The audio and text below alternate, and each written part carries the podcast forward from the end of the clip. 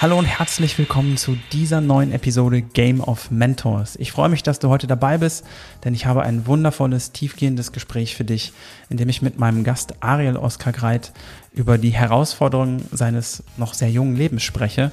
Mit seinen 34 Jahren hat er schon so unglaublich viele Dinge erlebt, die ein Leben von Grund auf auf den Kopf stellen können. Ariel nimmt uns mit durch seine Jugend und spricht darüber, was es bedeutet, wenn im Alter von 16 Jahren eine ganze Welt zusammenbricht daraus eine schwere Krankheit entsteht und wie man diese Herausforderung überkommen und ein glückliches Leben führen kann. Und ohne weitere Umschweife möchte ich dich einladen, dieses tiefe und ehrliche Gespräch zu erleben und dich von Ariels Kraft inspirieren zu lassen. Einen klitzekleinen Disclaimer möchte ich doch noch verabschieden.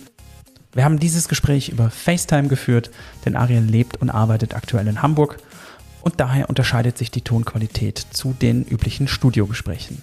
Und jetzt viel Spaß mit dieser Episode. Game On!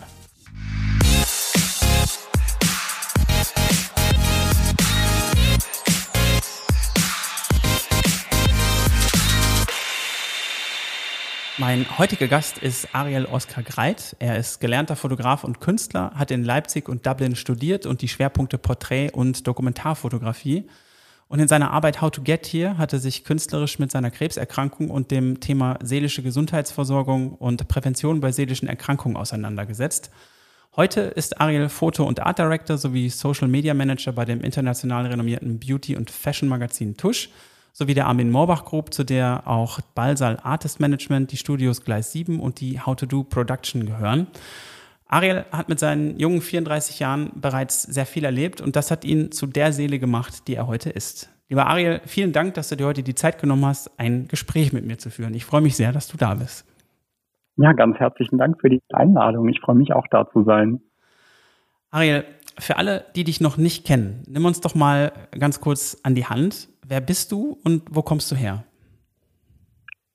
Ja, also ich bin Ariel, wie du schon gesagt hast, 34 Jahre jung, geboren und aufgewachsen in Nordhessen, genauer gesagt Baunatal Rengershausen. Das werden viele nicht kennen. Das ist nämlich Landkreis oder wie ich es liebevoll nenne, Umkreis Kassel mhm. in den tiefen und auch bekannten nordhessischen Wäldern, die sich dadurch kennzeichnen meistens sehr düster, sehr dunkel zu sein und auch die Vorlage gewesen sind für sehr, sehr viele deutsche Märchen, die heute tatsächlich ähm, jedes Kind und Erwachsene eigentlich parat hat und kennt. Und unter anderem Schneewittchen, Räuber Hotzenplotz und so weiter und so fort. Ah. Denn die Brüder, denn die Brüder Grimm, die die aufgeschrieben haben, haben die über Überlieferung zugetragen bekommen. Und folgendermaßen ist das damals passiert. Das war 1777 und in der Straße, in der ich geboren wurde, nicht 1777, ähm, ähm, lebte Dorothea Vielmann in einem alten Fachwerkhaus. Ihre Familie gehörte zu den Sitzern einer Gast sogenannten Knallhütte. Knallhütte nannte man das aus diesem Grund, weil dort das Knallen der Pferdepeitschen der Kutscher so laut ertönt hat, das Dorf. Deswegen hat man das so genannt. Es war eigentlich so eine Gaststätte. Natürlich. Dort sind die, dort sind die ähm, Fuhrwerke oder die Reisende, Gaukler und Scharlatane eingekehrt, haben dort getrunken, übernachtet und ihre Geschichten getragen. Und die junge Dorothee Wiemann hat diesen aufgeschnappt, aufgeschrieben und irgendwann kamen Jakob und Wilhelm Grimm vorbei, haben sich hingesetzt und haben ihr zugehört. Und das zeichnet eigentlich dieses wirklich spartanische und kleine Dorf aus, das eigentlich niemand kennt und das diese wunder, wunderschönen Märchen auf die Welt gebracht hat. Und meine, meine Großmutter und meine Urgroßmutter haben schon immer mit sehr viel Stolz davon erzählt, weil es natürlich auch ein Teil unserer Geschichte ist. Unsere Familie ist sehr alt, über viele Generationen. Es hat immer was Okkultes oder auch ein bisschen Magisches mit dabei. Ich habe als Kind mit meinen, also meine Familie ist sehr frauendominiert, ähm, wirklich starke Frauen an meiner Seite gehabt, die mir tolle Geschichten erzählt haben und mich somit in eine sehr fantastische Welt eingeführt haben.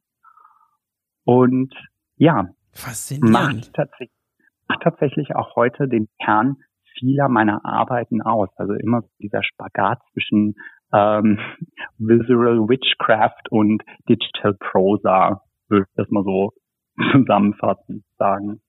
Das ist ja sensationell. Also das klingt nach einer äh, aufregenden Kindheit. Ja, aufregende Kindheit auf jeden Fall. Du kennst ja meine Verwandten.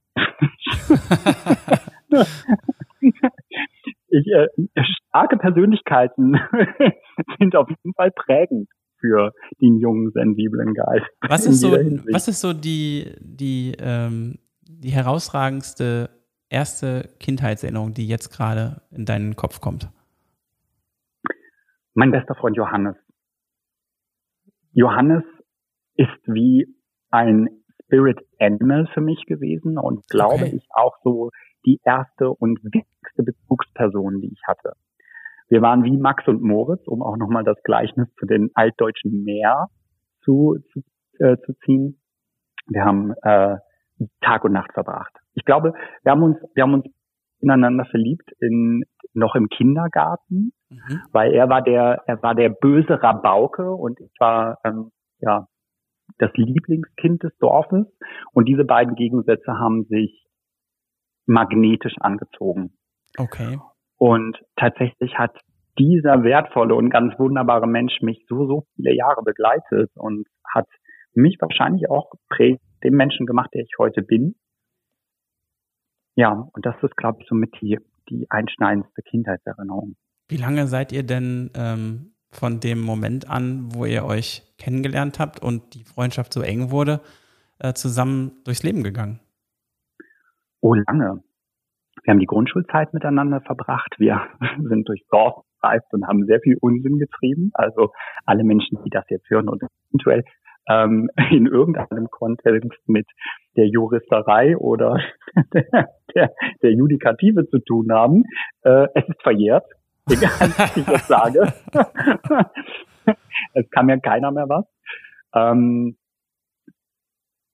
das ging, das ging unglaublich lange. Also unsere Wege wurden voneinander getrennt, da war ich 15, 16. Warum, genau. warum ist das passiert? Was äh, ist es aufgrund von, von Schule etc. auseinandergegangen oder?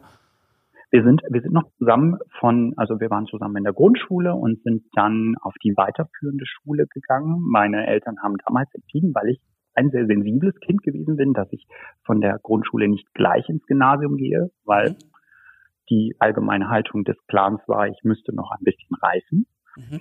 und haben mich auf eine Realschule geschickt und äh, dort ist Yogi, wie ich genannt habe, auch mit mir gekommen wurde da tatsächlich dann auch schon ein bisschen auffälliger. Also äh, der Bad Boy war, ja, das war Programm bei ihm. Und lang, als Kind kann man irgendwie, ich nenne es mal den Bart Simpson-Effekt, tatsächlich noch irgendwie drüber hinwegsehen. Aber als er dann so langsam auch ähm, in den Bereich kam, dass es auch eine Rechtsgültigkeit hat, wenn er gegen bestimmte Gesetze verstößt, ähm, ja, wurde mhm. ihm das natürlich dann irgendwann auch zum Verhängnis. Und er Schule und ging an einen Ort, an dem er ja ein bisschen mehr Disziplin bekommen sollte. Und unsere Wege trennten sich dann eben mit dem 15., 16. Lebensjahr, als äh, Yogi einen tragischen Autounfall hatte. Also ein Auto hat ihn erfasst auf dem Fahrrad und ja, hat ihn sehr früh aus dieser Welt genommen. Ach, du liebe Güte. Okay. Das, äh, das klingt nach einer sehr einschneidenden Erfahrung. Und wie bist du denn damit umgegangen? Konntest hm, du damit umgehen? Ja, in den ersten Jahren bin ich gar nicht damit umgegangen. Das war, Yogi war die große Liebe, also menschlich betrachtet. Mhm. Dadurch, dass ich aus einem sehr, ähm, aus einem engen Haushalt gekommen bin, von Vatersseiten war er meine Flucht in, in die Fantasie und in alles Unkonventionelle und Aufregende. Und erstmal, erstmal war ich unglaublich sauer auf ihn, weil er die Schule verlassen musste und, und in, in ein Internat gegangen ist. Das war so der erste Bruch, wo ich sagte, kannst du mir das eigentlich antun? Du nimmst eigentlich total egoistisch, aber du nimmst dich mir weg. Das war so in meinem jungen Kopf der erste Gedanke und das hat auch diesen Konflikt irgendwie geschürt und auch irgendwie eine Grenze gesetzt und ähm, dann auf einmal, ich erinnere mich sehr gut, dass dann die Nachricht gekommen ist, dann ähm, ein damals mit ihm sehr guter, also sehr eng befreundeter Mensch hat ihn, hat mich kontaktiert und mir erzählt, dass er im Krankenhaus ist und dass er angefahren wurde und dann ist er über Nacht verstorben. Und erstmal konnte ich damit überhaupt nicht umgehen. Ich habe ganz, ganz viele Jahre verdrängt. Mhm. Gerade in dem und, Alter ist man vielleicht auch ja gerade jetzt das erste Mal tatsächlich damit in Berührung gekommen. Ich weiß nicht, ob du zu dem Zeitpunkt schon liebe Verwandte verloren hast. Nein, überhaupt nicht. Dadurch, ähm, meine Eltern, dadurch, dass meine Eltern sehr jung Eltern geworden sind. Mhm. Mein Vater war 17, meine Mutter noch nicht mal 20.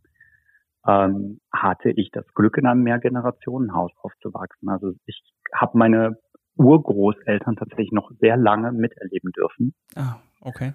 Und Super. dementsprechend Schön. war der Tod, dem, ja, total. Dementsprechend war der Tod aber präsent.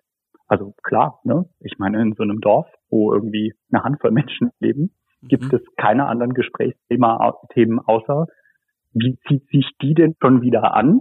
Und wessen Beerdigung ist nächste Woche? Das waren so die Hauptthemen. Mhm. Und, und dann, äh, dann, so dann kam eben dieser, ja, ja. Das hat mich auch unglaublich, also es hat mich wirklich viele, viele Jahre begleitet und ähm, ich habe ich hab mich dafür auch bestraft, warum ich nicht geweint habe in dem Moment. Mhm. Ich habe so das Gefühl gehabt, man erwartet von mir, dass ich weine und dass ich traurig bin und laut aufschreie. Aber das habe ich nicht gemacht. Ich war ich war immer noch irgendwie zornig über, mhm. über sein Weggehen und über er, dass er so dumm gewesen ist und diese schlimmen Dinge gemacht hat, dass er eben weggehen musste und mich allein gelassen hat, weil man muss dazu sagen, Yogi hat darüber hinaus auch eine ganz andere Rolle gespielt, noch die, die äh, wesentlich mehr Gewicht hatte, als es mir dann, als es mir in dem Moment bewusst war, mhm. dass, dass ich ein sehr schwieriges und wie gesagt militantes Verhältnis mit meinem Vater geführt habe, der meine Schwester, meine jüngere Schwester wie ja wie ein goldenes Ei behandelt hat, aber mich, sein Sohn, tatsächlich im Garten spalieren gehen lassen hat oder ähm, äh, ja sehr wenig, einfach sehr wenig Liebe zugelassen hat, mhm. war Yogi für mich tatsächlich auch die Flucht aus dem Elternhaus. Mhm. Und auch, ich will nicht sagen, ein Vaterersatz, das nicht. Aber er war, er war mein Leitwolf. Ja. Und ich konnte, ich konnte mich bei ihm sicher fühlen. Der hat mich beschützt mit so kleinen Sachen wie, dass er, wenn die Jungs, also ich hatte nie Probleme mit anderen Jungs, gar, gar kein Thema. Aber ich war halt eher ein zierlicher Junge. Und Yogi war ein bisschen kräftiger. Und der hat sie dann halt weggeboxt, wenn sie genervt haben oder wenn sie, wenn sie, ne? mit Yogi hatte ich halt immer meinen, meinen wirklich und das war halt dann nicht mehr da und ich fühlte mich nicht mehr beschützt und musste jetzt plötzlich in dieser Welt und in der eh schon schwierigen Welt mhm. mit meinem Elternhaus plötzlich alleine zurechtkommen und das führte natürlich dann auch zu so einem Loch, in dem ich irgendwie, ja, in dem ich in das tief gefallen bin. Das ähm, ist absolut nachvollziehbar ähm, es ist natürlich schwer, ähm, sowas auch vom, vom Gefühl her wirklich hm, jetzt verstehen zu können, wie du dich da gefühlt hast. Mhm. Ähm, aber vom Verstand her ist es natürlich so, dass man ähm, ja absolut nachvollziehen kann, äh, dass das eine unglaublich tragische Zeit äh, und eine, eine schwierige Situation war, die ich finde jetzt, du hast gerade gesagt, du hast das Gefühl gehabt, du, ähm, man erwartet von dir, dass du, dass du traurig bist oder dass du weinst. Das kann ich gut nachvollziehen. Als mein Vater gestorben ist, ähm, habe ich das erste, die ersten anderthalb Jahre, der ist gestorben, als er 60 war, mit, auch einen mhm. Unfall hatte.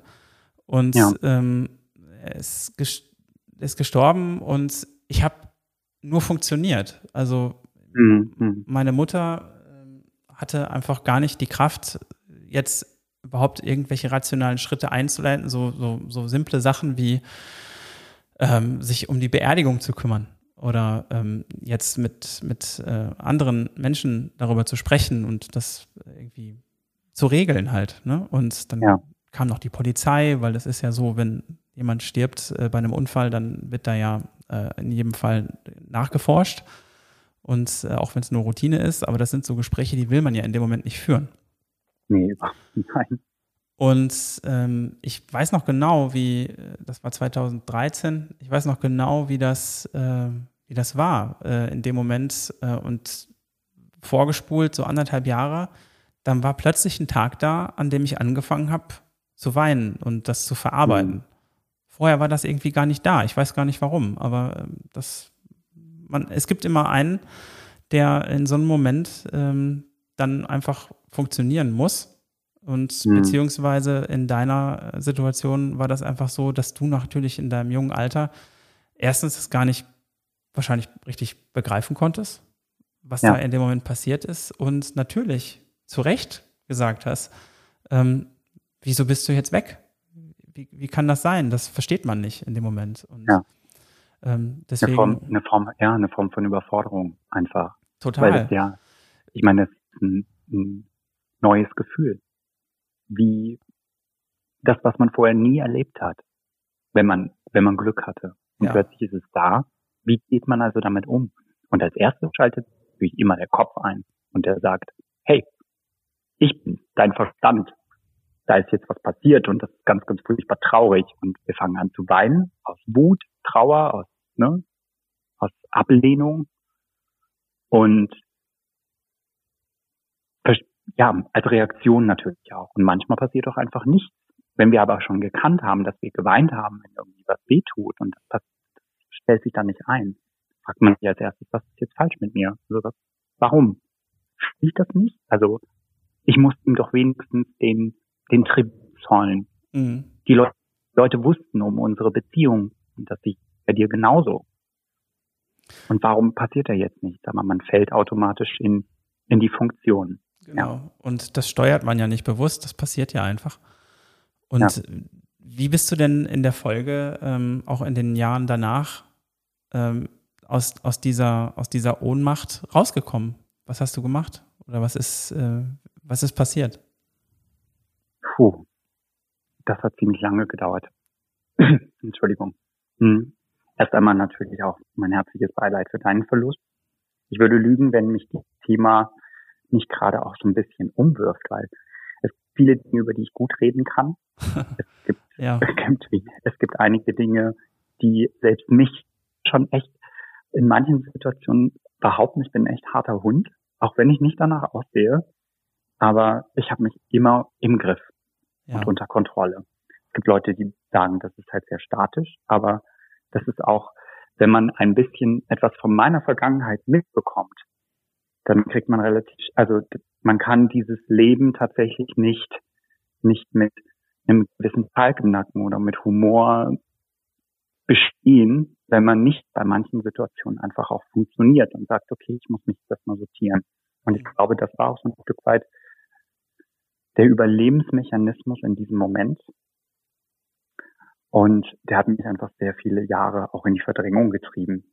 Also ich glaube, wenn ich mich zurück entsinne, das erste Mal geweint und gelassen und diesen Verlust verarbeitet habe ich mit Mitte, Mitte, Ende 20. Hm. Ich habe 10, 12, 13 Jahre gebraucht, bis ich ihn auch wieder am Grab besucht habe. Okay. Ja. Ja. Es brauchte, ich musste, ich musste erstmal die eigene Reise antreten, um dann zu sagen, hey, sorry, dass ich so lange nicht da war, aber jetzt bin ich gerade hier und ich hoffe, du weißt, wie sehr ich misse. Das ist mit Sicherheit so. Und ich erinnere mich jetzt gerade, wo du das sagst, an ein, an ein Poesiealbum aus meiner, ähm, aus meiner frühen Schulzeit, mhm. wo mein damals bester Freund Benny, falls du das hörst, Benny, ganz lieben Gruß, ähm, mir reingeschrieben hat, ähm, dass, dass wir ähm, immer Freunde sein werden Und ähm, egal welche Distanz zwischen uns sein wird, denn im Herzen gibt es keine Kilometer. Und das war so in dem Moment. Das ist aber schön. Grüß auch von mir, Benny. ja, das war echt, das war echt schön. Und ich habe das heute noch. Das, äh, das Buch gucke ich mir manchmal an. Und äh, ich freue mich immer wieder über diese Seite, weil das war so was Besonderes damals. Mhm. Ähm, das hat mich damals auch echt berührt. Ähm, mittlerweile, wir haben uns auch schon ewig nicht mehr gesehen. Ich glaube, das letzte Mal irgendwie vor boah, 15, 17 Jahren in, in, in unserem damaligen äh, Lieblingsschuppen in, in Dienstlagen, im Jägerhof. und äh, durch Zufall mal wieder gesehen. Äh, die, die Freundschaft, die ist tatsächlich auseinandergegangen, so in den, boah, wann war das? So fünfte, sechste Klasse vielleicht. Und ähm, das war äh, echt schade in dem Moment, aber ich habe wunderbare Erinnerungen und zwar immer wieder dadurch. Und äh, was ich damit eigentlich sagen wollte, ist, ähm, die, diese Zeit, die du gebraucht hast, äh, ihn physisch zu besuchen, ähm, hm. die spielt ja eigentlich gar keine Rolle, weil du ihn ja auf der äh, geistigen Ebene ständig besucht hast. Das ist richtig. Egal wie sehr ich es versucht habe, diesen tragischen Verlust irgendwie wegzustreichen oder wegzudenken. Er war ja trotzdem da. Also das ist ja irgendwie auch das Irrationale da. Denke bitte nicht an den blauen Elefanten. Genau. Das ja. äh, funktioniert natürlich einfach nicht. Ähm, ja, und man hat auch ein schlechtes Gewissen. Also das ist etwas, was mich auch so ein bisschen getrieben hat. Mhm. Schlechtes Gewissen, dass ich eben weißt du, meiner Familie war es immer wichtig, einen gewissen Look nach außen hin auch zu präsentieren. Ja. war sehr staatsmännisch, könnte man sagen. Für die Leute. Sagen. Ja, und dementsprechend auch vorhin mein, mein Kommentar dazu. Ähm, die Außenwirkung, warum, warum habe ich das geweint? Ne? Es muss doch, ich muss doch jetzt Tränen vergießen und mhm. zerbrechen, mhm. damit andere sehen, die Verletzung auch wahrnehmen können. Was ich dabei aber irgendwie auch ein bisschen verkannt habe, war, dass die Verletzung zwar da war, sie war aber nicht sichtbar und das dem auch noch umso schlimmer. Es gab kein Ventil, das rauszulassen, sondern ich habe es einfach viele Jahre mit mir umgetragen. Du hast ja gerade gesagt, dass dich das viele Jahre begleitet hat, das Thema. Ja. Ähm, zwölf Jahre hast du gesagt, bist du ähm, das erste Circa, Mal ja. ungefähr äh, zu ihm gegangen bist oder zu seinem hm. Grab. In der Zwischenzeit äh, sind ja viele, viele Monate, viele Jahre vergangen und du hast gesagt, ähm, im Vorfeld haben wir ja schon gesprochen, dass du ähm, vor gut zehn Jahren äh, ein, ein weiteres Erlebnis hattest, was dich in deinem Leben sehr stark beeinflusst und ähm, auch so den, den, den Lauf deines Lebens, ähm, so wie du oder wie, wie, du ihn für dich dir eigentlich vorgestellt hast, natürlich verändert hat. Hm. Was ist da geschehen? Und nimmst du uns vielleicht mal ganz kurz mit in dem Moment, ähm, wie sich dein Leben in diesem Moment angefühlt und verändert hat? Hm. Tatsächlich, wenn man ein bisschen in die Vergangenheit schaut und jetzt diesen einen, diesen einen schon wirklich schweren Schicksalsschlag ähm, gesehen oder gehört hat, war das, was dann folgte, was wahrscheinlich auch der Grund war, eben weil ich mit anderen Sachen beschäftigt habe und ihn lange Zeit nicht besucht habe, hm, eine Folge von vielen Dingen, die aus der Vergangenheit hergerührt hat und tatsächlich ähm, dann im Alter von 19 Jahren mit einer Krebsdiagnose ja seinen Höhepunkt gefunden hat. Das Leben davor war alles andere als einfach. Ich bin relativ früh von zu Hause gegangen worden, sage ich mal vorsichtig. Es gab immer mehr Konflikte. Ähm, ich habe mit 15, 16 dann meine meine Taschen gepackt. Entschuldigung, meine Taschen gepackt und bin von zu Hause weg, weil die Umstände dort und ähm, mein Vater lebt mittlerweile zu diesem Zeitpunkt auch nicht mehr bei uns zu Hause. Meine Eltern haben sich scheiden lassen.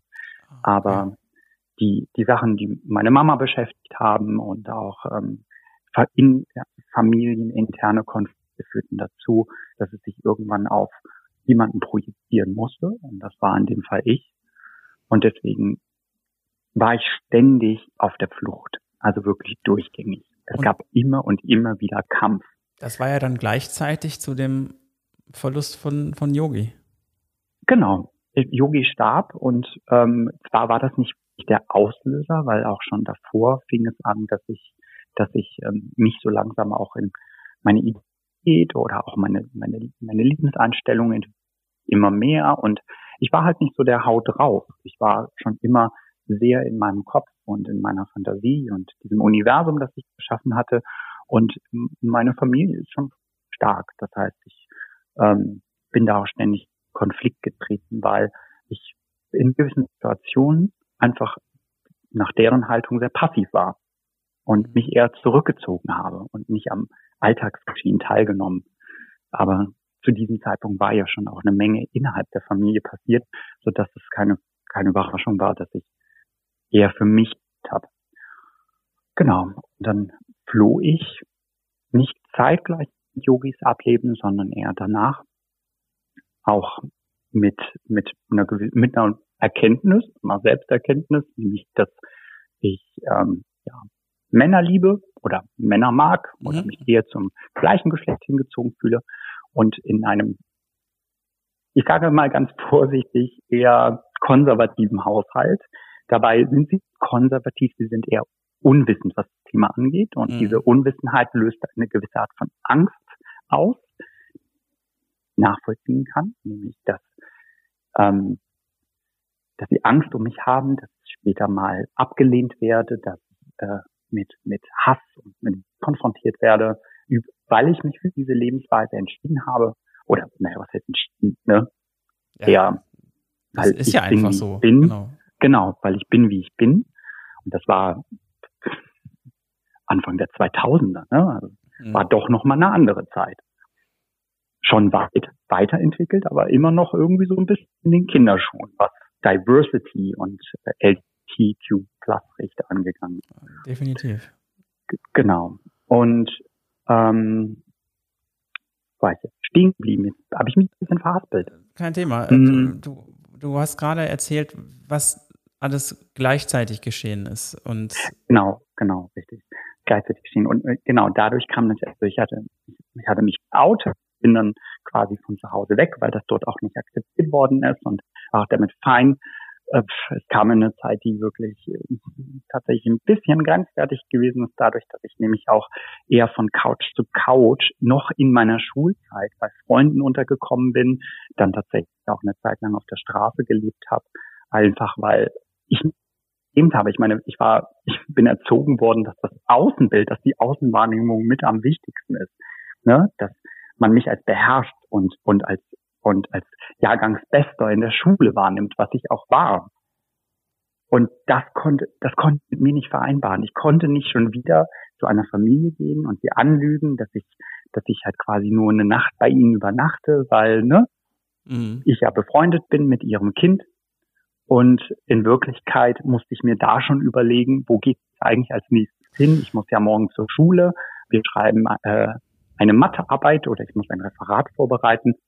Und die Zeit habe ich sinnvoll genutzt, um beispielsweise auch sehr, sehr viel in der äh, Kasseler Stadtbibliothek rumzudümpeln, mhm. was meine Liebe zur Literatur auch eigentlich geweckt hat. Das war auch ein Reflex, weil was anderes willst, kannst du da ja auch nicht machen.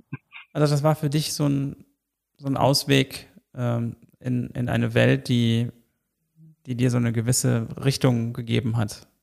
Ja, es war genau, es war genau wie als Kind mit dem Malstift war es auch, war auch Literatur ein Stück weit Flucht aus, aus der Realität oder ähm, rein in irgendwie Fantastereien, die mir geholfen haben, irgendwie ein bisschen zur Ruhe zu kommen, ein Stück weit. Das heißt, Und so, um das, mhm. um das mal im Vergleich zu haben, so ging das tatsächlich Folge auf Folge auf Folge, bis zu dem eben angesprochenen, auch, ja, körperlichen. Aber lass uns hier mal ganz kurz ja. einmal äh, einhaken, weil du hast mhm. gerade gesagt, du, ähm, du bist von zu Hause weg, aber du bist ohne Ziel von zu Hause weg. Genau. Das heißt, du äh, hattest keine eigene Wohnung oder man hat sich nicht darauf Nein. geeinigt, dass man dir eine Wohnung bezahlt oder stellt Nein. oder du bist einfach Nein. gegangen und ich habe meine Sachen, ich habe meine Sachen damals in, ein, in eine, eine blaue Mülltüte in diese 120 Liter. Säcke mhm. gepackt das, und in oh einen, kann ich mich bis heute noch daran erinnern, grünen Wäschekorb, so ein Plastikwäschekorb. Dann wurde ich damals von einer guten Freundin, die von 18 und war und ein Auto hatte, abgeholt. Und die hat mich dann erstmal zu einer anderen Freundin gefahren. Dann war ich zwischenzeitlich auch bei meinem ersten Freund mal ein paar Tage und so ging das halt hin und her. Ich meine, in dem Alter ist man ja oft noch so, dass man so rebellisch dann sowas mal macht, ne? Und dann mhm. äh, und dann wieder zurückkommt. Und dann ja. äh, verträgt man sich wieder, ne? Oder dann, dann redet man mal drüber und sagt so, jetzt ähm, habe ich hier mal diesen, ja. diesen Ausbruch gehabt, aber ne, man, man kommt irgendwo wieder äh, zusammen und das war bei dir aber nicht so. Es gab es einmal doch, also einmal dann, Gott, auch tatsächlich hier wie so eine Oliver Twist-Geschichte, aber es war ein unglaublich trauriges Weihnachten. Ich bin damals in, äh, kann mich nur erinnern, ich bin in der Stadt umhergehört, das war der 24.12. und ich hatte mir jetzt, ja, ich hatte mir so, ich hatte mir so in ganz verbotener Weise noch als Minderjähriger einen Job an der Bar in einem Nachtclub besorgt. Das war äh, das Exile in Köln. Die haben auch mal eine Schwulen- und Lesbenparty, schimpfte sich das damals noch, veranstaltet. Und ich einen Betreiber kennen und der hat mich dann eingestellt, weil ich war ne, jung und blond. Ja, genau. Und es war, es war medienwirksam. Und äh, dann habe ich ein bisschen an der Bar gejobbt und konnte mir dann halt ein paar Kröten verdienen. Über die Freunde hatte ich dann jemanden ausfindig gemacht, der mich für 100 Euro bei sich wohnen lassen hat. Und das war eine, das war eine rampelige Bude, sage ich dir, Jan. Alter Falter. Also wirklich, ähm, ich glaube, Schuhkarton unter einer Brücke wäre besser gewesen. Mein Gott. Aber, aber es war ein Dach über dem Kopf, es war meins. Ich konnte dann irgendwie, eine Freundin von mir hatte dann noch ein paar Sachen mit abgegriffen von zu Hause, weil ich bin natürlich dann auch aus Scham und Wut nicht mehr nach Hause gegangen. Mhm. Hab dann noch meine Stereoanlage einpacken lassen, noch ein paar Klamotten und dann bei dem eingezogen. Ich auf einem Bett, das irgendwie halb auseinandergefallen ist. In diesem Zimmer stand nicht mal ein Kleiderschrank, sondern irgendwie, ich habe meine Sachen da irgendwie sortiert, aber ich hatte zumindest meine Musikanlage. Mhm. Und dann war es der 24.12. und ich bin dann zu einer großen ähm, ja, Drogerie und, und äh, Handelskette gegangen mhm. und bin oben in die Musikabteilung, wollte die kaufen, weil ich mir dachte, es ist heute Weihnachten und ich tief mir etwas schenken. Ich habe mir damals My Prerogative, Greatest Hits von Britney Spears gekauft. Kann ich das? Und ich sagte, ich saß am Heiligabend in dieser Rumpelbude und habe Oops, I Did It Again gehört. Also ich, Die Ironie. Aber, so, aber sollte ich, sollte ich irgendwann mal Britney Spears kennenlernen, möchte ich diese Geschichte erzählen. ähm, und das hat mich tatsächlich, weil diese, weißt du, die Einsamkeit holte die natürlich auch ein und hat mich eingeholt und ich habe dann abends noch meinem, meinem Großvater geschrieben und die haben mich dann aus dieser Wohnung abgeholt und dann habe ich denen die Weihnachtstage verbracht. Ging gute zwei Wochen lang, ging das Ganze gut mhm. und dann wurde es wieder so extrem ähm, und dann bin ich endgültig gegangen. Okay. Und das war ja immer noch äh, zu einem Zeitpunkt, wo du sehr jung warst. Richtig, genau. Und Wir reden jetzt ungefähr vom Alter 16, 17 circa. Also auch, ne, ich glaube auch mittlerweile schon Abiturszeiten. Mhm. Und da hatte ich tatsächlich dann ein bisschen Glück, denn ähm, ich lebte, ich, ja, erstmal habe ich von, von, ja, von Couch zu Couch mhm. gelebt und dann lernte ich aber auch, ich hatte Freunde, ne? Und die hatten wiederum auch sehr liebe Eltern, die dann gesagt haben, hey, kannst du bei uns bleiben, ne? Mhm. Die auch jetzt nicht Eltern kontaktieren und ihnen sagen, was sie Eltern sind, sondern ich habe halt nicht einfallen lassen, warum das so ist und das ist halt nicht anders. Und so bin ich dann auch zu Familien gekommen. Ich will an Pflegefamilien, weil ne, das bestimmt ja, glaube ich, das Sozialgericht. Aber Familien, die mich halt aufgenommen haben. Mhm. Bei der ersten Familie war ich dann auch knapp gut halbe Jahr, dreiviertel Jahr, bis ich dann irgendwann mal auch in der Schule während der Abiturszeit meiner meiner Mitschülerin erzählt habe, als ich sie besucht habe, wir sind, wir haben uns angefreundet und sie hat mich eingeladen und ich habe ihre Eltern geliebt. Also wir waren dort, wir haben zusammen am Tisch gesessen und gegessen. Und dann haben sie mich halt irgendwann gefragt, ja, Mensch, erzähl doch mal, wie sind so bei dir, wie sind deine Eltern? Und ich habe erzählt, ja, da gibt es keinen Kontakt und ich war halt gerade irgendwie Hand in den Mund und versuche halt irgendwie alles zu schaffen und das Abitur auch zu schaffen. Und ähm, das konnten die nicht glauben. Das war eine so intakte, lustige und offenherzige Familie, die waren schockiert. Und für mich war das halt Alltag und mhm. Leben in dem Moment. Nichts, was ich, war ein Umstand, den ich akzeptiert hatte. Und dann äh, meinte dann die, die Mutter von meiner Mitschülerin, als ich ihr dann ein paar Tage später davon erzählt habe, unter Tränen, dass mich die jetzige Familie, in der ich da gelebt habe, auf die Straße setzt, weil der Familienvater einen großen Konflikt mit seinen beiden Kindern hatte. Die hatten irgendwie unterbewusst doch ein Problem, da noch ein anderes Kind war.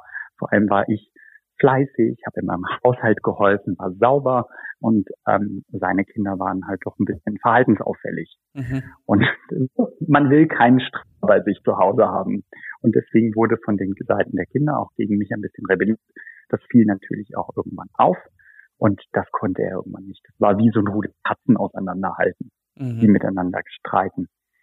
Und Ente, weil es mir schon wieder passiert ist. Und dann trennt sich auch noch meine erste Liebe von mir, weil der sagte, er war auch sehr fleißig und sehr schulisch, einfach interessiert ähm, und wollte vorankommen und sagte so, ich kann das auch nicht mehr, Ariel. Also es ist, ich, ne, ich Schüler und dein Leben ist vollkommen aus den Fugen geraten. Ich kann nicht die ganze Zeit irgendwie noch da sein, ich die Schule konzentrieren. Und das kam alles zusammen. Also ich hatte den großen Herzschmerz in dieser Lebenslage. Und während Nates sagte diese unfassbar großartige Frau zu mir, von der mit, von der ich erzählt habe, mhm. pack deine Sachen, wir sind in 15 Minuten da. Und dann fuhr sie vor mit dem schwarzen BMW und dem, und dem offenen Verdeck. Wehendem Haar. Sah, sie hat einen, sie hat einen Kurzhaschen. Okay. Ähm, bei, bei 180 auf der Straße definitiv auch wehendes Haar, aber nicht merklich vordergründig. Mhm. Und sie, sie sah mich halt schon mit meinem Müllbeutel quasi und äh, ich erinnere mich, als ich ein paar Jahre, nachdem ich ähm, in dieser Familie schon gelebt habe und integriert wurde, erzählte mir mal mein, ich, mein Pflegepapa, nenne ich ihn jetzt einfach mal, mhm. das, er meinte, das war der einschneidendste Moment seines Lebens. Das hat ihm das Herz gebrochen zu sehen, dass ein junger Mensch sich mit einem Müllsack und seiner Kleidung bei ihnen durch die Tür kommt. Und die haben nie Miete von mir verlangt. Äh, meine Pflegemama hat quasi alles getan, damit ich mich wohlfühle. Ich habe ein kleines Zimmerchen unten im Keller bekommen. Die haben mir ähm, die Möglichkeit gegeben, mein Abitur zu machen. Sie haben mir aus meinem Interesse heraus meine allererste Kamera geschenkt, und zwar zum Abitur, mhm. zum bestandenen Abitur, was quasi auch den Weg geebnet hat für alles, was danach gekommen ist. Weil vorher war ich bevor ich in die Fotografie gegangen bin, war der Zeichenstift oder die Malfarben tatsächlich das große Thema. Und also generell alles, alle kreativen Werkzeuge, aber die im Besonderen. Und hätte ich die nicht gehabt und hätten sie mich nicht von der Straße geholt, weiß ich bis heute nicht, also wie, dies, wie das verlaufen wäre. Ich hätte, wäre wahrscheinlich auch irgendwie durchgekommen, aber ich glaube auch nicht, dass ich das Abitur dann so verstanden hätte, wie ich bestanden habe, weil ich mir ja auch mehr Gedanken hätte machen müssen, wo schlafe ich jetzt wieder als nächstes und muss noch mal in der Bahnhofsmission schlafen und so weiter und so fort. Und um eine Sache bin ich auch sehr dankbar, dass der urbane Raum Kassel, der eigentlich heute auch so ein bisschen milieuartig verschrien ist, dass ich dort tatsächlich nie Kontakt hatte mit ihm. Drogen, Alkohol, Prostitution, irgendwas in der Richtung, was, was einen jungen Knaben in seiner auch sexuellen Findung irgendwie leiten lassen konnte. Da muss ich sagen, danke an meine damalige Kontrolle und vor allem auch Stärke in dem Moment, weil ich solche Ablenkungen halt auch niemals verführen lassen habe. Mhm. Stärke ist genau das richtige Wort. Also es ist wirklich unglaublich. Ähm, es klingt für viele, die eben genau sowas nicht erlebt haben, ich glaube, ich kann da für viele Leute sprechen, ähm, klingt das wie, wie ausgedacht. Ja, also das ist so, hm. nicht, dass du dir das ausgedacht hast, aber das ist, das kann man sich nicht vorstellen, dass sowas passiert in, in so einer Reihenfolge und dass du da mit mhm. so einer ja, Kraft und äh, Energie und, und irgendwo ähm, ja doch Zielgerichtetheit raus durchgehst, rauskommst, deinen Abschluss machst, ähm, das sagt einfach, erstens spricht das sehr für, für deinen Charakter und für, für, für dich als Mensch und es spricht auch dafür, dass, dass da ja ein höherer Sinn hinter ist, was dir passiert ist. Und dass, mhm. dass, dass dich das zu dem Menschen macht, der du jetzt bist. Und mhm. diese Stärke, die du entwickelt hast, und wir sind ja jetzt gerade, ne, wir, wir, haben ja äh, ein Thema eigentlich äh, vor, im, im, Intro schon besprochen, was zu deiner Arbeit, äh, woraus deine Arbeit entstanden ist. Es sind ja so viele Dinge in deinem Leben geschehen. Ich muss mich gerade erstmal sammeln, was, was du ähm, alles erlebt hast und was das bedeutet, weil äh, ich bin ein sehr empathischer Mensch und ich kann mich äh, gut in, in, in, Situationen reinversetzen. Doch das ist jetzt in der Summe schon so viel, was mich, puh, äh, ich bin echt gerade. Ich, hoffe, ich hoffe, ich überfordere dich nicht in diesem Gespräch. Nein, natürlich, na, na, natürlich nicht. Alles gut. Ähm, ich, ich wollte dir nur damit sagen, ich habe wirklich Hochachtung vor dir als Mensch, wie du mit den ganzen Themen umgegangen bist und was du alles erlebt hast. Und wie, ja, wie das du das. Total lieb, Jan, danke. Das ist sehr zu schätzen. Natürlich. Das sehe ich, das sehe ich meistens überhaupt nicht, weil es ist gelebte Geschichte und ähm, klar, das ist dein, das ist dein Weg. Kann, genau. Ne? Und ich kann für die, für die, für die Entscheidung, die andere getroffen haben oder ähm, wie, wie mein Leben verlaufen ist, an den äußeren Umständen kann ich nichts ändern. Nein. Ich konnte in diesem Moment aber ändern, wie ich in der Situation interagiere. Genau, wie, wie, du bist. Und, meine, und die Energie, und mein die natürlicher Le genau, meine Lebenswillen und mein Instinkt leben zu wollen, den muss ich schon sagen, den hatte ich schon relativ früh. Und auch ich habe mich durchgebissen. Also meine Stärke lag jetzt nicht unbedingt in laut sein und in auf dem, auf dem Boden stampfen. Mhm. Ich habe andere, ich habe andere Fähigkeiten entwickeln müssen, wie hm, Manipulation. Also das meine ich im Positiven, ne? Mhm. Also Illusionen im Kopf und außerhalb schaffen.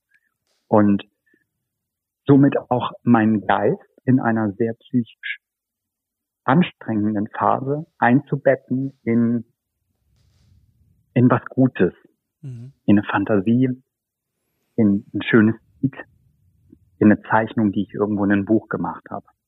Das waren so, das waren so die guten Dinge, die ich zugefügt habe. Ich muss ich aber auch ganz ehrlich sagen, Jan, den Tribut, trotz dessen, dass ich so stark war, den habe ich erst Jahre danach dafür bezahlt. Mhm. Also irgendwann, weißt du, ich ja immer am, am Laufen und am irgendwie weiterkommen. Jetzt das habe ich geschafft werden. Dann musste das erledigt werden, dann musste das erledigt werden und klar hat, hat mir die Familie, bei der ich gewesen bin, irgendwie auch ein Stück weit Kind zurückgegeben, weil sie einfach mit elf musste ich den Schalter um, umlegen. Als meine Eltern sich getrennt haben, war meine Mutter plötzlich alleine und auch in einer Art von Findungsphase, weil sehr junge Mutter und ich war mehr Therapeut als ihr Sohn. Mhm. Und da fing es schon an. Ich musste mich um meine Schwester kümmern, ich musste stark sein und ich musste vor allem in diesem Alter, und ich war auch mit elf schon relativ reflektiert, plötzlich der beste Freund für mein familiäres Umfeld sein und auch alle in so eine psychische Bubble einpacken, mhm. dass sie auch weiter funktionieren, dass sie auch weitermachen. Und ich glaube, das ist so eine Art von Fertigkeit, die dann sich irgendwie mitentwickelt hat. Könnte ich jetzt ahnen, also auch eine Spekulation. Aber ja, das hat mir geholfen. Aber tatsächlich hat dann irgendwann das Ganze ihm auch gesagt, nö, mein Freund, jetzt nicht mehr. Ja, das, ich meine, ist natürlich jetzt spekulativ zu sagen, ist das deswegen passiert, aber eine solche Ungewiss, Ungewissheit, eine solche emotionale Anstrengung, das macht ja was mit dem Körper. Ja. Ne? Ja, Und ich war einfach, ich war seelisch, ich war ausgelaugt, weil es gab bis auf diese Jahre, die eben bei der Familie gewesen bin, gab es nie Ruhe. Kannst du dir das vorstellen? Ich bin eigentlich, seitdem ich ein Kleinkind gewesen bin, gerannt. Mhm. Ohne Pause. Mhm. Mit einem, ne, und immer, wenn man das Gefühl hatte, da ist jetzt gerade jemand, der auf einen aufpasst, kommt das nächste. Und ich habe immer noch den Hang, zu jemandem, also an mich ziehen zu wollen in meinem Umfeld, mhm. Sei es Freunde oder die Liebe, ähm, die eine, eine gewisse Grundkapital an Beschützerinstinkt haben. Mhm. Brauche ich das aber tatsächlich auch nicht. Also ich achte eigentlich heutzutage viel mehr darauf, dass es allen anderen um mich herum geht. Die Zeit, die ich habe nach dem Abitur bis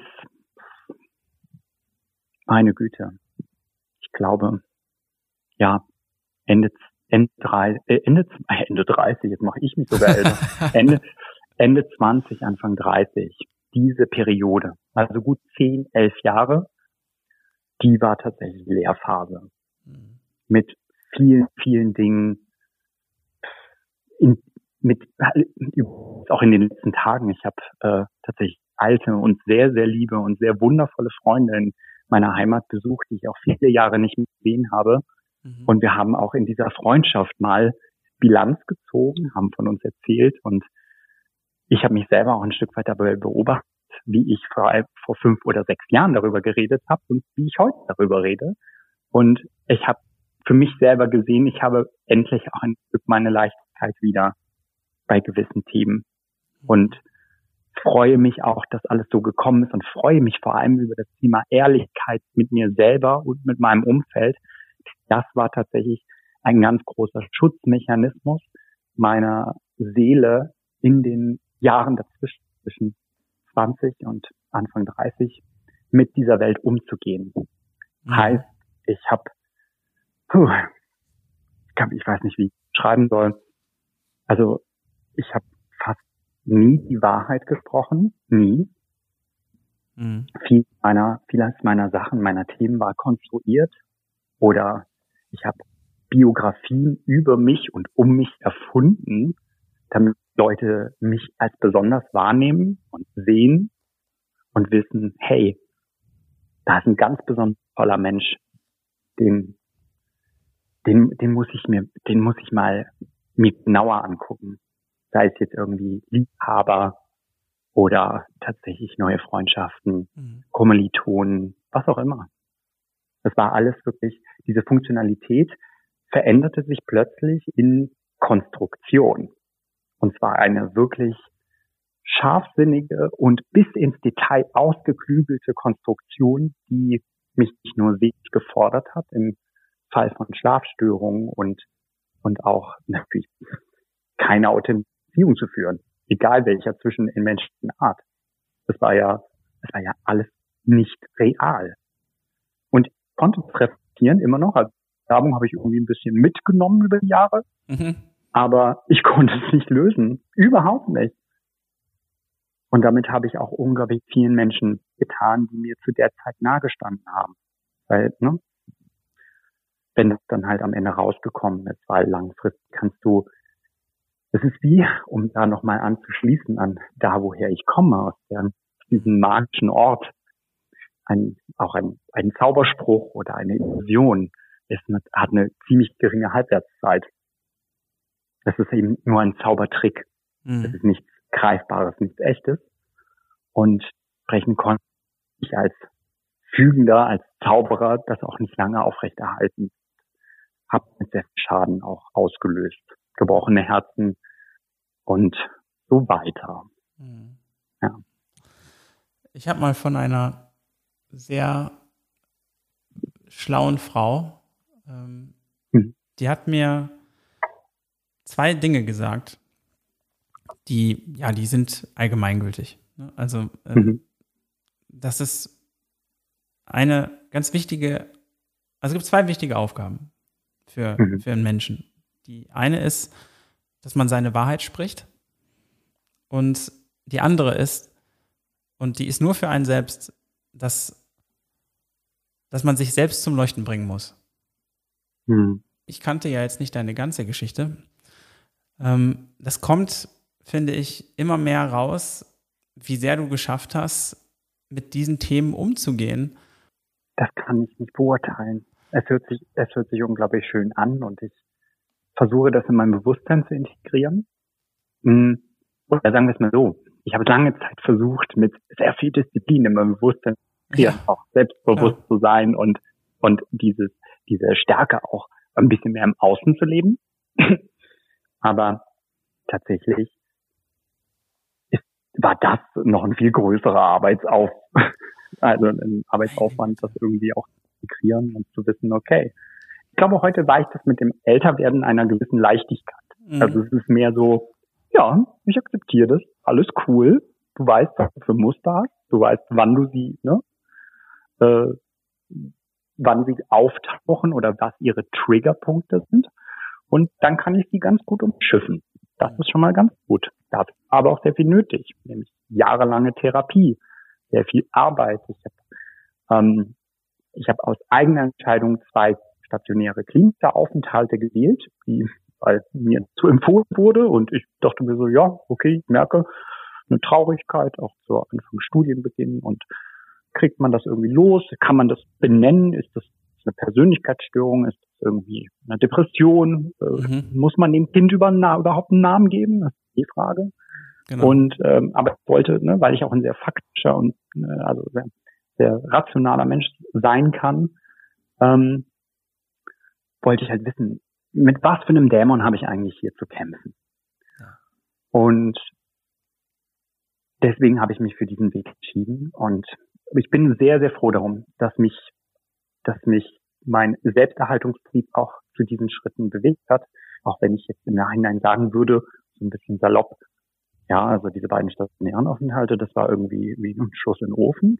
Mhm. Klar, kompetente und gute Therapeuten, aber ich war halt ein disziplinierter Junge, der über ein großes Arsenal und Archiv an Erlebten in diese Klinik gegangen ist und der morgens äh, sein Bett gemacht hat und Medikamente geschluckt hat, aber der nicht hin konnte, warum nachts Leute auf dem Fluren plötzlich die Wohnung, die Wohnheimeinrichtung zerschlagen und anfangen sich selber zu tun. Das kam in meiner Ratio überhaupt nicht vor. Dafür hatte ich irgendwie nicht so, ich dachte mir immer so, Leute, das Leben ist schon schwer genug, zumindest in dieser Zeit, reißt euch zusammen. Ja. Ne? Also bisschen mehr, bisschen mehr hier Disziplin an den Tag legen. Und ähm, tatsächlich hat mich dann meine, meine letzte Therapie, die ich auch über viele Jahre gemacht habe, eine Psychoanalyse bei einer ganz reizenden französischen Psychoanalytikerin, äh, dorthin gebracht, dass ich heute die Muster erkenne, weiß, wann sie auftauchen und wie sie auftauchen und kann dadurch ein sehr freies und glückliches Leben führen. Mhm. Weil ich auch irgendwann ehrlich war. Ich glaube, das war's, Jan. Mhm. Ich habe irgendwann. Du hast dann deine Wahrheit ähm, Ja, ich habe die Wahrheit gesprochen. Ich habe auch jetzt ähm, am Sonntag eine, eine, ja, meine, meine Seelenfreundin nenne ich es mal ganz vorsichtig, wenn sie das jetzt hört, mhm. liebe Zeynep, du bist meint. Ich bitte sie will ähm, freudig jauchzen oder erstmal laut lachen. Mm. das, die sagte mir, die sagte mir am Sonntag, Junge, äh, ich wusste schon damals, dass du gelogen hast, dass das nicht mit, was du uns da erzählst. Und ich habe mich so ein bisschen gefragt, warum habt ihr es mir nie gesagt? Ne? Also warum hat mein Freundeskreis mir das nicht zurückgespielt? Und warum hat sich dann über so viele Jahre manifestiert in meinem Unterbewusstsein ein Bild spielen zu müssen, eine Illusion aufrechtzuerhalten müssen, um gemocht zu werden. Und vielleicht hätte es mir gut getan, ne? kann man jetzt im Nachhinein sagen, dass man sagt, hey, Digga, halt's Maul. Das stimmt nicht. Mhm. Aber andererseits ist es, glaube ich, über diesen Weg, wie es gekommen ist und dass ich irgendwann auch die Einsicht hatte, es bringt überhaupt nichts. Du wirst nicht geliebt, weil du ein Abbild produzierst deiner selbst, das andere sehen sollen. Und vor allem auch mit ihr zusammen in Arbeit, also mit der Therapeutin zusammen, zu das ganze Paket dieser, dieser Fantasie zu nehmen, das ist, ich meine, das ist ein Kreislauf, wenn man das so hört, ne? Mhm. Vom Kind, das sich in den Kopf zurückgeflüchtet hat, bis hin zum jungen Erwachsenen, der, ich nenne es mal jetzt, in so einer pseudologischen Störung gefangen war oder so einer Identität oder Selbstwertgefühlsstörung bis hin zum Erwachsenen, der jetzt weiß, okay, muss das unbedingt eine sein? Nein, pack doch einfach dieses Talent, Dinge und Geschichten zu erzählen, in was ganz anderes. Mhm. Und das mache ich heute.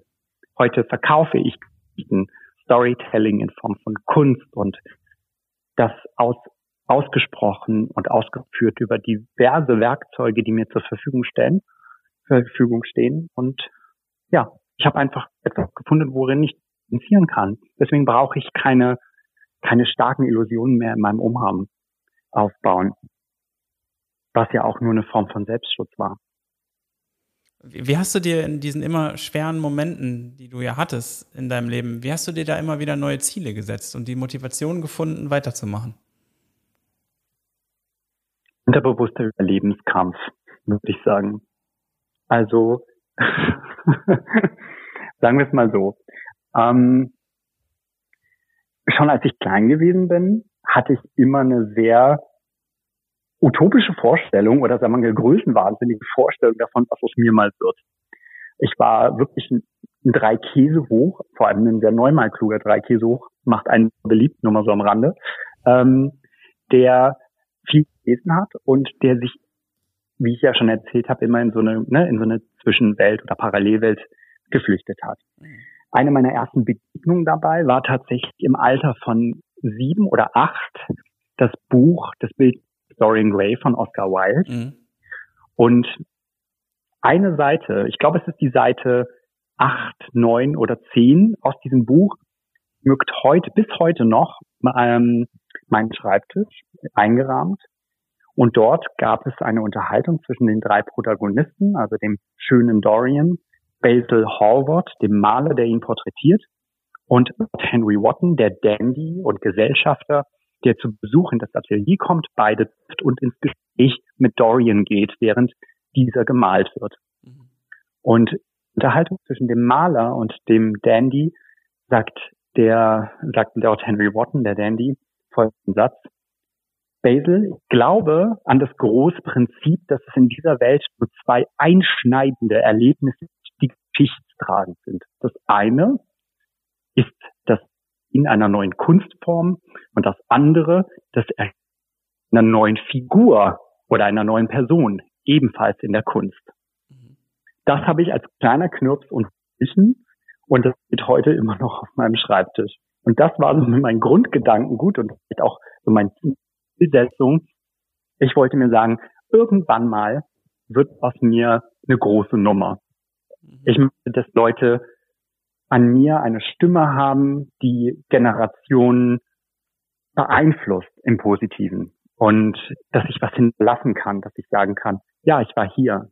Ich habe ich hab mich getraut, ich war mutig, ich war ein großartiger Ehemann, ich war ein großartiger Freund, ein guter Sohn und habe die Kunst maßgeblich geprägt.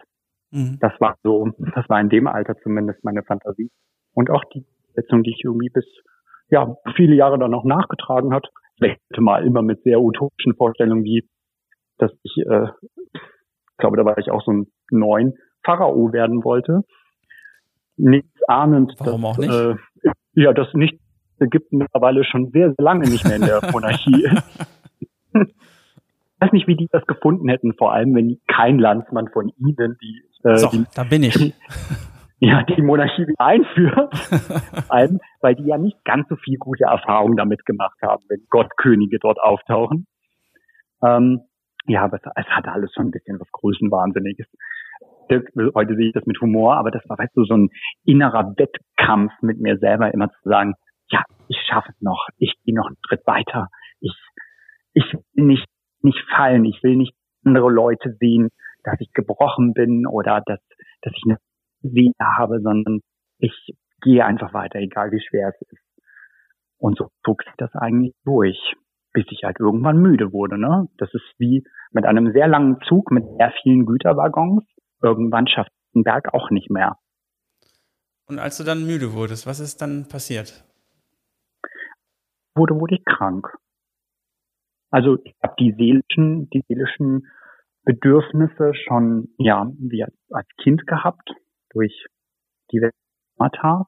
Aber dazu kam dann, wie ich vorhin kurz angesprochen habe, auch eine, ja, eine physiologische, eine körperliche Erscheinung, nämlich durch das Entstehen eines Darmkarzinoms, eines Enddarmkarzinoms, das mhm. mich dann auch sehr viele Jahre begleitet hat und in Ausführung einer Krebserkrankung und ja, die habe ich auch sehr lange mit mir rumgetragen in vier Rückfällen. Also Gesundung, dann Pause, also Krankheit, Gesundung, Pause, Rückfall und das immer in kurzen Abständen habe ich schon einiges mitgemacht, was das Thema angeht. Wie hat es sich in dem Moment ja. angefühlt, ja. eine solche Diagnose zu bekommen? Hm. Kann gut sein, dass ich das ein bisschen verdrängt habe. Mhm. Aber ich weiß noch genau, wann es war und äh, ich war dort mit einer Freundin, bekam, eigentlich war ich zum Blutcheck, mhm. ähm, weil ich war ja jung, also super jung und normalerweise macht man natürlich kein Screening bei so jungen Menschen, vor allem wenn sie keine großartigen Vorerkrankungen haben in ihrer Familie. Und ich war im Blut, bei einem, bei einem einfach regulären Blutcheck. Und da war alles tutti. Aber tatsächlich ähm, sagte dann mir damals der Arzt, ja, ähm, ich, er müsste dadurch, da durchaus auch ein paar andere Tests machen. Und so sind wir dann auf die Sache gekommen. Und ich weiß, dass ich äh, erstmal auch wie mit allen anderen Themen, weil man muss, ich muss ganz ehrlich sagen, ich hatte zum Zeitpunkt schon so viel erlebt, ich war auch ein bisschen trockener geworden, ja. was so Themen anging. Ne? Also schon, das hat, glaube ich, im Moment nicht. Es war so, okay, wir lösen das. Was machen wir jetzt hier? Wo geht's hin? Genau. Also du hast eher analytisch gedacht und mhm. Das trifft es, glaube ich, ganz gut. Ich war sehr analytisch in dem Moment. Du hast ich keine Panik bekommen? Nein, nein. Ich geguckt, wie wir die Situation irgendwie tun. Ich wurde aufgeklärt über das Verfahren, über das Thema. Es fing am Anfang relativ harmlos in Anführungszeichen an mit Bestrahlungstherapie. Als er dann natürlich hartnäckig war und nicht gehen wollte, kamen auch diverse Chemotherapien über die Jahre dazu. Und ja, aber auch da, ich war die meiste Zeit alleine, weil ich auch nicht besonders viel Rückhalt hatte in meinem Umfeld. Bei diesem Thema möchte ich nicht so gerne näher drauf eingehen, mhm. weil das klar schmerzhaft auf eine gewisse Art und Weise ist und ich auch einfach mit dem Thema abgeschlossen habe. Selbstverständlich. Aber ich war die meiste Zeit überwiegend alleine und habe quasi mit mir selbst diese Krankheit ausgefochten, die Therapien gemacht, äh, im Stillen gelitten.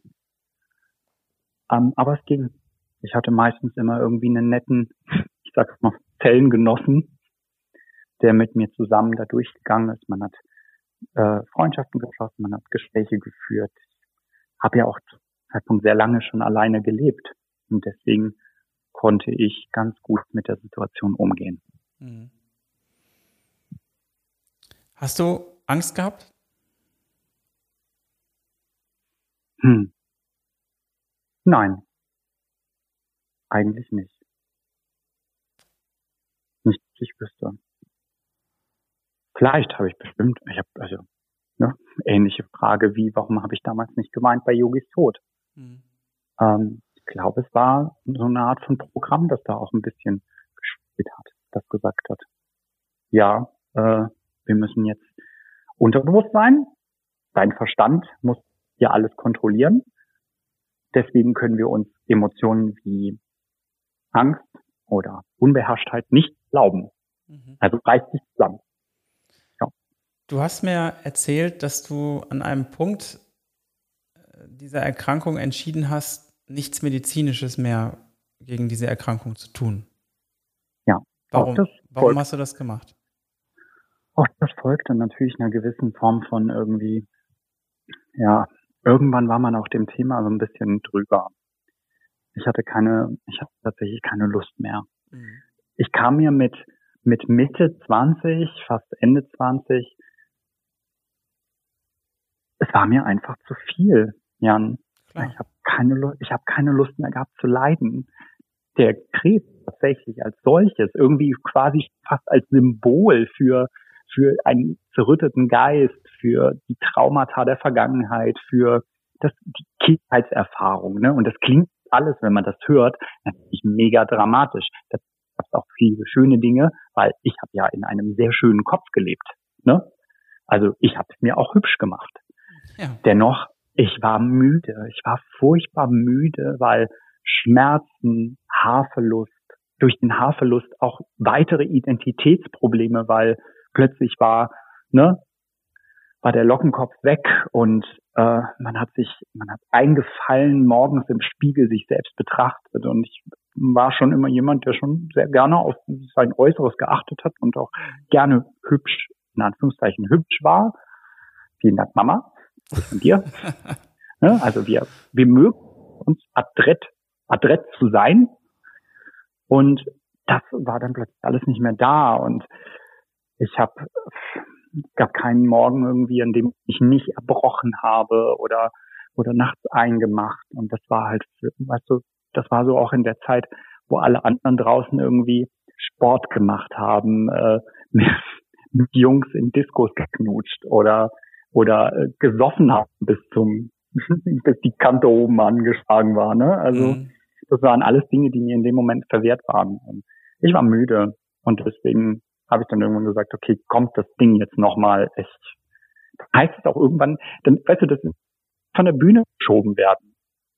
Irgendwann, ne, oder, oder im Theater, wenn Leute so penetrant klatschen, weil das Stück einfach so miserabel ist, dass man aufhören soll. Mhm. Du hast dich also dazu entschieden, loszulassen und dann gab es irgendwie eine, eine, Wende in der Geschichte. Mhm. Genau. Also tatsächlich, ja, ich glaube, mit diesem, mit diesem Loslassen oder mit diesem Bewusstwerden der Situation, ich glaube, es war vielmehr auch da nochmal Bezugnahme auf die Seele, als wirklich um, um diesen ganzen körperlichen mhm. der Fall. Ähm, ich wusste halt irgendwann, okay, jetzt, jetzt muss sich was ändern. Ich, äh, irgendwas stimmt halt nicht. Ich muss mir bewusst werden, in was für einer Situation ich bin oder beziehungsweise was ich da eigentlich einen, einen Kraftakt hinter mich gebracht habe. Und ich glaube, das war so der erste, der erste Schritt. Ich war zu dem Zeitpunkt in Leipzig, wo ich auch studiert habe, oder beziehungsweise ich war in Dublin, bin dann zurück nach Leipzig gegangen und ähm, fing man an, mich langsam auch aus dieser krankmachenden Umgebung, so wie ich sie damals wahrgenommen habe. Ich habe natürlich das mhm. eher im Außen gesucht als im Inneren. Ähm, und wie ich es auch vorher gelernt hatte, nämlich zu fliehen, mich in die nächste Stadt zu bewegen. Und so bin ich dann tatsächlich von Leipzig nach Köln gegangen. Mhm. Ähm, äh, genau, weil auch mein damaliger Ex-Freund dort gelebt hat. Und ja, mit dem hatte ich das erste Mal so ein bisschen das Fundament, um auch gesund zu werden. Der hat sich damals ganz gut um uns kümmert, um uns beide. Und mit dem konnte ich tatsächlich Ruhe finden und dann im späteren Verlauf tatsächlich auch äh, Arbeit, die mir geholfen hat, natürlich ähm, irgendwann auch eine Therapie zu machen, die so lange anhaltend war oder auch die ich benötigt habe, um wieder zu mir selbst zu finden. Wie hast du es geschafft, eine so seelische und emotionale Agilität zu entwickeln? Du bist durch solche Extreme gegangen, auch in der Krankheit. Ja. Ähm, das ist ja wie in Parallelwelten zu leben. Fühlt sich für ja. mich zumindest so an. Ne? Du hast diese Phase, wo du ähm, im Krankenhaus bist. Also hm. gehe ich jetzt mal von aus. Und wo du behandelt genau. wirst, wo du ähm, deine, ja, wo du, wo du halt die, diese Chemie bekommst, wo, wo, wo man dir helfen möchte, wo du aber halt in so einer Kapsel bist. Mhm. Und dann bist du wieder in, wenn du da raus bist, wieder in deinem, in deinem, in Anführungsstrichen, ähm, privaten Umfeld. Und mhm.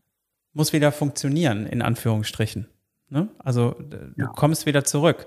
Und dafür brauchst aber du und das, das, dadurch, dass du das einmal so oft geschafft hast und dass du äh, den Willen, den Lebenswillen nicht verloren hast, auch wenn du sagst, du warst müde, aber ne, du hast ja, mhm. du hast ja einfach nur den, den, diesen, diesen Kampf losgelassen, ähm, mhm.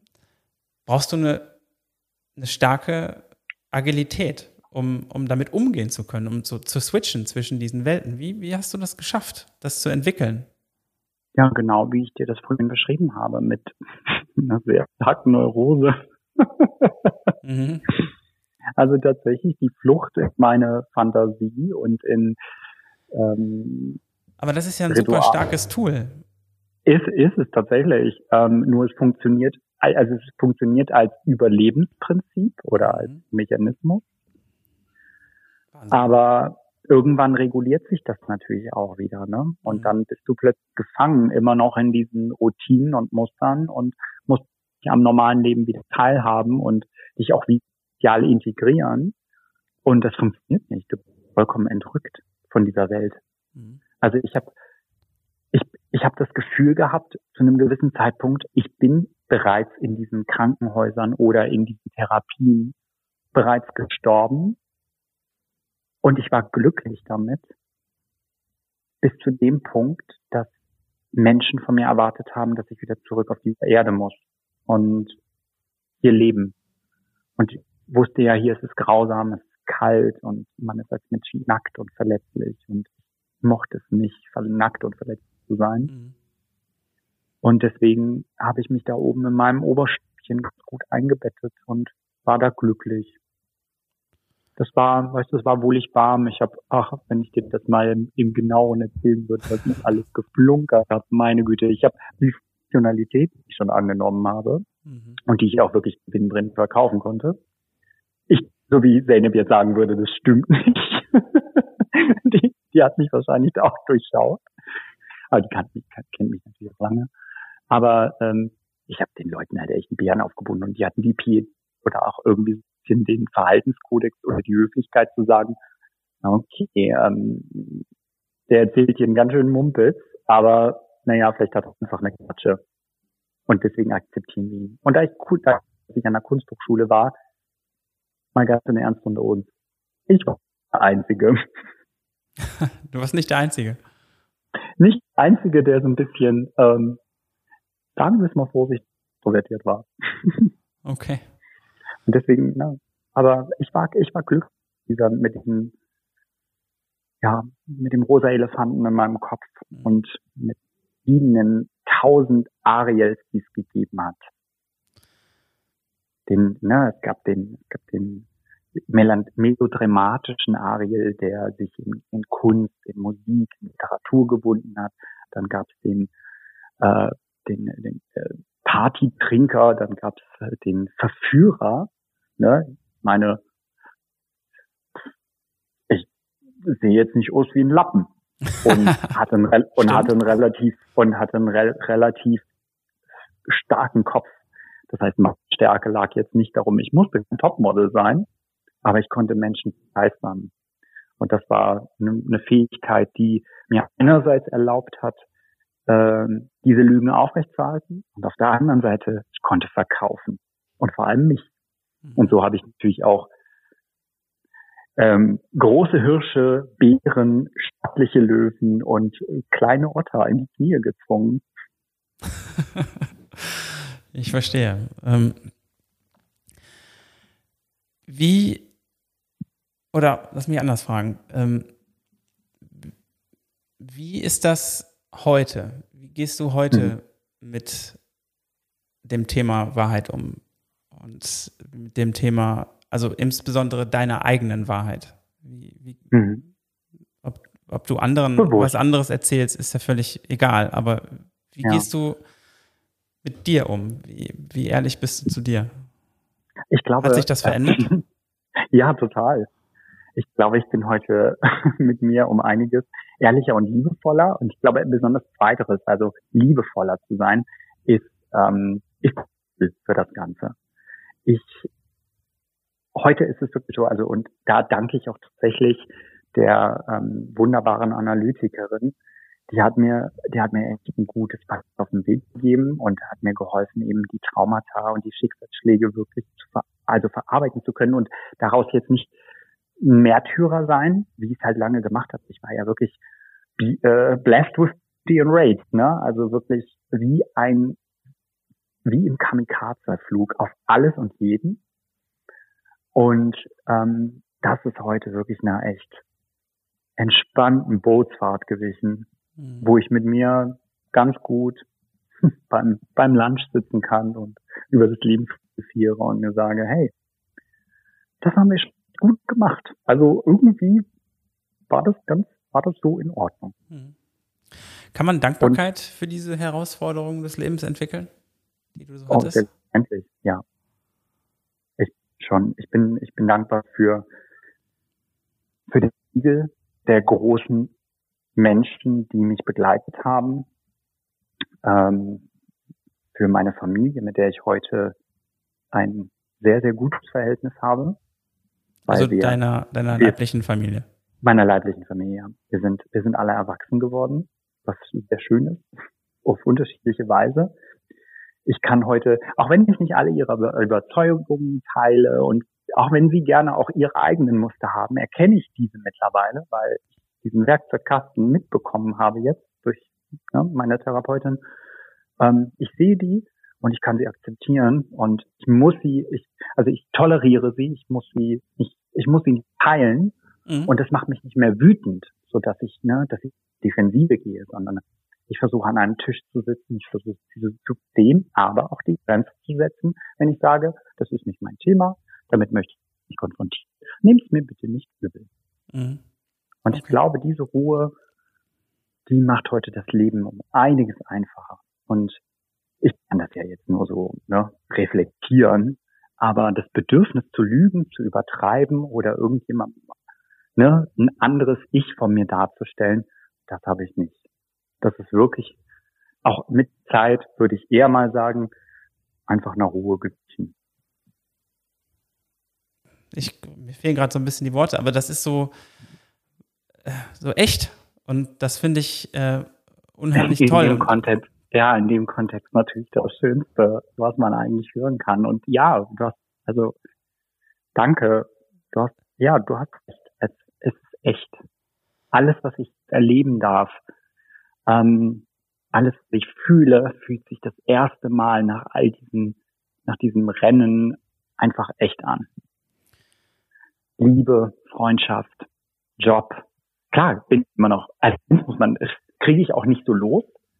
Ähm, ist diese Kontrollier, also das Kontroll, ich, diese Kontrolle, die ich habe, ne, also dieses, ich bin, ich bin ein Mensch voller Etikette und ich weiß mich, ich glaube, so sagen das andere, weiß mich sehr gut auszudrücken und durch diese Art und Weise mich auszudrücken oder sagen wir mal sehr prosaisch auszudrücken, das schafft manchmal ein bisschen Grenze Mhm. Ich lerne gerade in meinem jetzigen, in meinem jetzigen Arbeitsumfeld auch und mit den Menschen, mit denen ich zusammenarbeiten und Kunst schaffen darf, auch, dass es manchmal knackiger und effizienter sein sollte. Ne? Keep it simple. Mhm. Hatte ich, hatte ich noch nie was, habe ich noch nie was für übrig gehabt, etwas simpel zu machen. Und wenn man diese Biografie hört, weiß man auch, woher das rührt. Es gibt nicht. Es gab den einen stringenten Weg. Es gab 350 Köpfe und Weggabelungen und Möglichkeiten.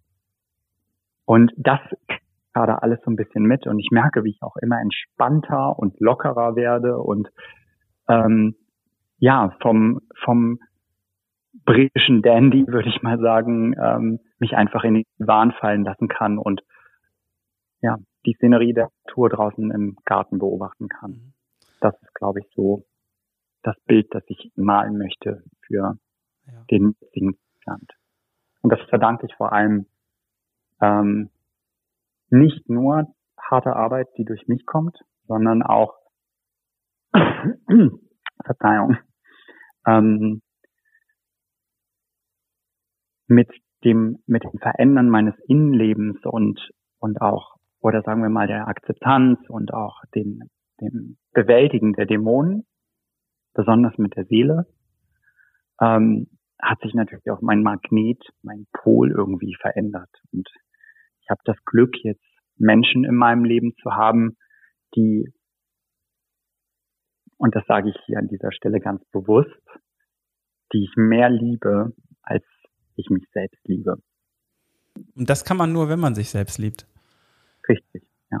Aus dem Ganzen, was du erlebt hast, ist Akzeptanz geworden.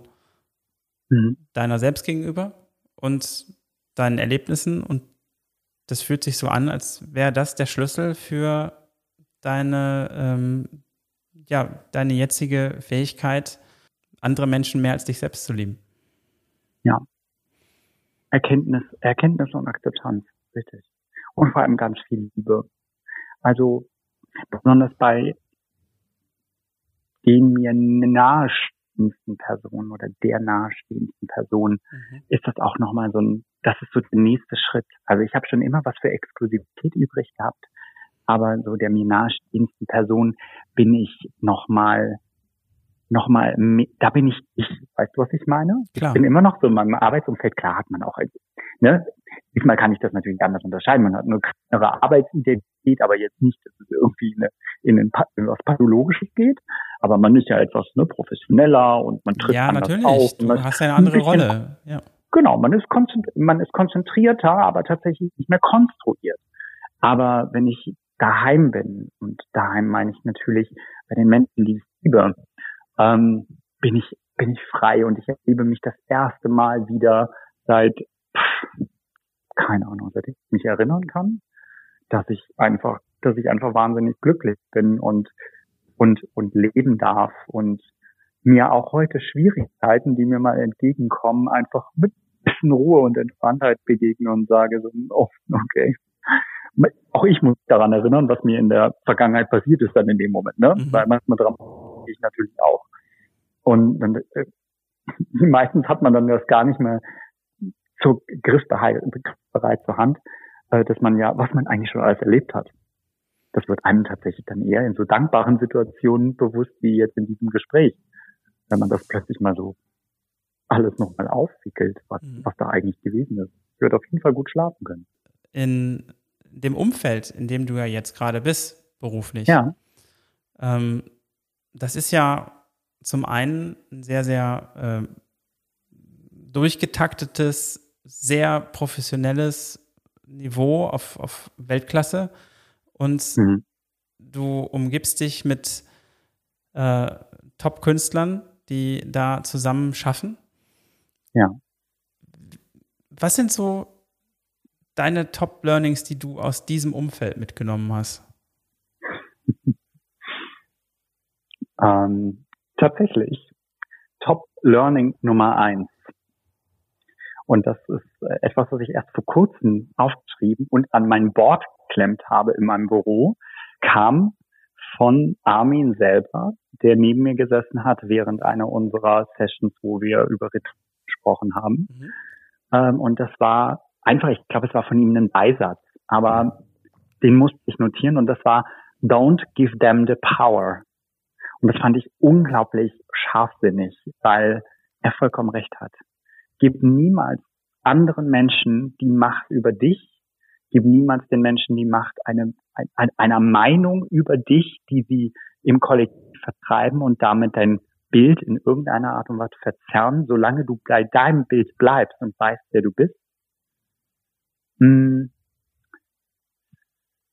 Eins meiner Top Learnings ist, äh, triff eine Auswahl. Auch wichtig, denn ich neige dazu, Hundversionen zu schaffen und mhm. manchmal ist es das naheliegendste und das einfachste und deswegen, äh, das hat ja auch Voltaire schon gesagt, ne? also äh, die treffen und auszuführen ist die wahre Kunst. Mhm. Dann ähm, schaffe dir auf jeden Fall einen, einen guten Umraum, in dem du dich einbetten kannst und dich wohlfühlst, damit du künstlerisch tätig sein kannst. Das ist immens wichtig. Dafür habe ich Routinen oder bestimmte, bestimmte Folgen pro Tag, die, wo ich mir Dinge gönne, ne, wo ich auch mhm. einfach gut zu mir bin. Besonders in so einem extremen, extremen Alltag. Also das ist ja so, mein, mein Chef ist ja ein Pulverfass an Ideen. Das ist, das ist beeindruckend. Der, äh, ja, man muss ja nur die so Tusch mal aufschlagen, ne? Ja, ja, eben, beispielsweise. Der denkt in vielen Sphären, in Farben, Formen und Möglichkeiten und das, das ist äh, genau die Art von Mentor und Lehrmeister, den ich mir gewünscht habe für auch meinen Weg und den habe ich dankend auch angenommen und erhalten. Und ja, der, der zeigt mir das, dass ich, bei mir ist es noch so, um dahin zu kommen, wo Armin heute ist, muss ich ein Stück weit noch meine Vorsicht ablegen, keine Fehler machen zu wollen. Das ist auf jeden Fall auch ein Learning, dass ich habe, keine Angst haben vor Fehlern, sondern Fehler bewusst machen Klar. und der Entscheidung auch stehen. Ja, das würde ich sagen. Diese drei. Super. Das ist, äh, ich finde, das ist immer unheimlich interessant, äh, mit Kreativen zu sprechen und ähm, was sie so von, von ihrem Umfeld und ihren Mentoren mitnehmen und was sie daraus mhm. selber machen. Mhm. Deswegen mhm. hatte mich das jetzt sehr interessiert. Ähm, und danke für den Einblick. Super spannend. Und ähm, ich denke, das äh, wird auch sehr aufregend, das äh, weiter zu beobachten und natürlich auch äh, zu sehen, wie, wie ihr euch da weiterentwickelt. Also sehr, sehr äh, cooler Insight. Dankeschön. Was ich jetzt ganz gerne mhm, machen ja. würde, wenn wir haben ja hier, wir sind ja, glaube ich, auf Rekordkurs, was die Länge einer Podcast-Episode angeht. Ähm, wenn du noch Luft hast. Ja, klar, hau raus. äh, würde ich ganz gerne ähm, einen etwas verkürzten Blog äh, mit, mit aufmachen. Ähm, ich spreche ganz gerne mit meinen Gästen über die Zukunft und ja. würde gerne ähm, mal so auf so eine, auf so eine Metaebene wechseln und ja. ein paar Gedanken und Impulse sammeln, die ganz klein oder groß sein können und mhm. die das Ziel haben sollen, durch die Kraft unserer Netzwerke etwas Neues oder Großes entstehen zu lassen und Menschen zu verbinden, die Welt vielleicht zu einem besseren Ort machen zu können. Und mhm. wenn wir mal so rauszoomen und die Vogelperspektive einnehmen, was glaubst du, ähm, auch jetzt gerade so, ich, ich sage jetzt mal ähm, optimistisch zum Ende äh, einer Pandemie oder zur Endphase vielleicht. Ähm, mhm. Welche Herausforderungen wird es so in naher Zukunft für die Gesellschaft geben, auf vielleicht auch auf seelischer und körperlicher Ebene? Mhm. Ich würde es schon mal gar nicht Herausforderung, sondern Chance nennen. Schön. Was die Menschen gerade auf, ähm, auf wirklich unangenehme Weise spüren musste, ist die Fähigkeit, in der sie existiert haben. Heißt für mich im Umkehrschluss, sie durch die zwanghafte, also durch diese Zwangsentschleunigung dazu gezwungen werden, sich einmal selbst zu reflektieren, sich selbst im, im äh, Spiegel auch mit der Gesellschaft zu reflektieren und die Beziehungen, die sie führen, einmal genau unter die Lupe zu nehmen. Ich glaube, sie haben jetzt die Chance wahrzunehmen, wie wichtig eigentlich menschlicher Kontakt, Liebe, Nähe, Achtsamkeit und Wertschätzung ist. Und da sollten wir definitiv mehr Bewusstsein für mhm ja, einsetzen. Ja, gerade die Isolation, die ja auch für einige Menschen mit Sicherheit ein Thema war oder ist, mhm. ähm, sind ja nicht alle immer in, in, in, Gruppen oder mit Partnern oder mit Familie. Ja, ja, ja. Äh, irgendwo und waren dadurch doch wahrscheinlich stark allein.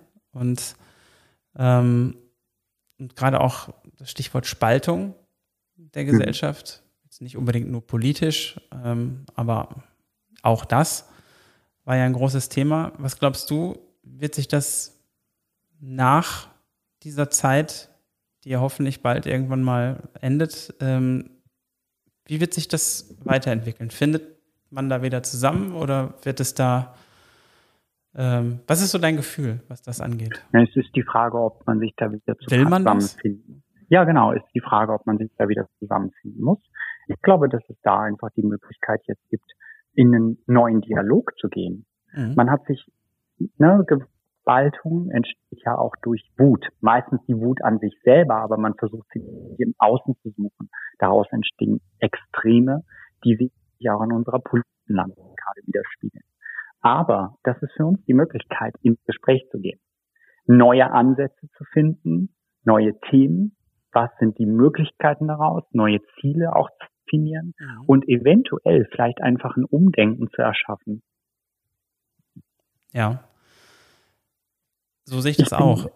Ja, ich bin ich gegen, gegen auch neue Parteien. Keineswegs. Ähm, klar, ne, distanziere ich mich von aktuellen Potenzen in der politischen Landschaft. Mhm. Aber es ist wichtig, ein offenes Ohr zu haben und diplomatisch und demokratisch an die Sache heranzugehen. Genau. Also ich glaube, Dialog ist, ist sehr wichtig, ähm, diese ja. Spaltung zu überwinden. Ähm, mhm.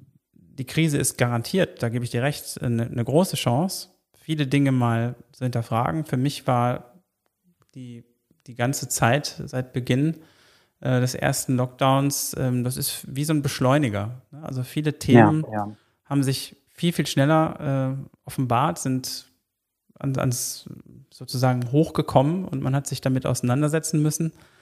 Äh, und wenn, wenn man eine Sache, glaube ich, sagen kann, ähm, um das mal bildlich zu fassen, wer loslässt, der hat ja beide Hände frei, ne?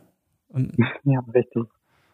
Dann äh, dann kann man eben diese Chancen auch annehmen. Und ich glaube, das, was jetzt gerade passiert, dadurch, dass ja auch alle irgendwie gleichzeitig die gleiche Erfahrung machen durften, mehr oder weniger, hm. ähm, ist ja, dass, ja, dass man daraus ähm, neue Energie schöpfen kann und man akzeptieren darf, meiner Meinung nach, also hm. ganz persönlich, dass, ähm, dass es gut ist oder dass man gut daran tut, alte Systeme zu hinterfragen und loszulassen, anstatt ähm, so mit so verbissen äh, irgendwelche Dinge festhalten zu wollen, die sich sowieso nicht ändern lassen.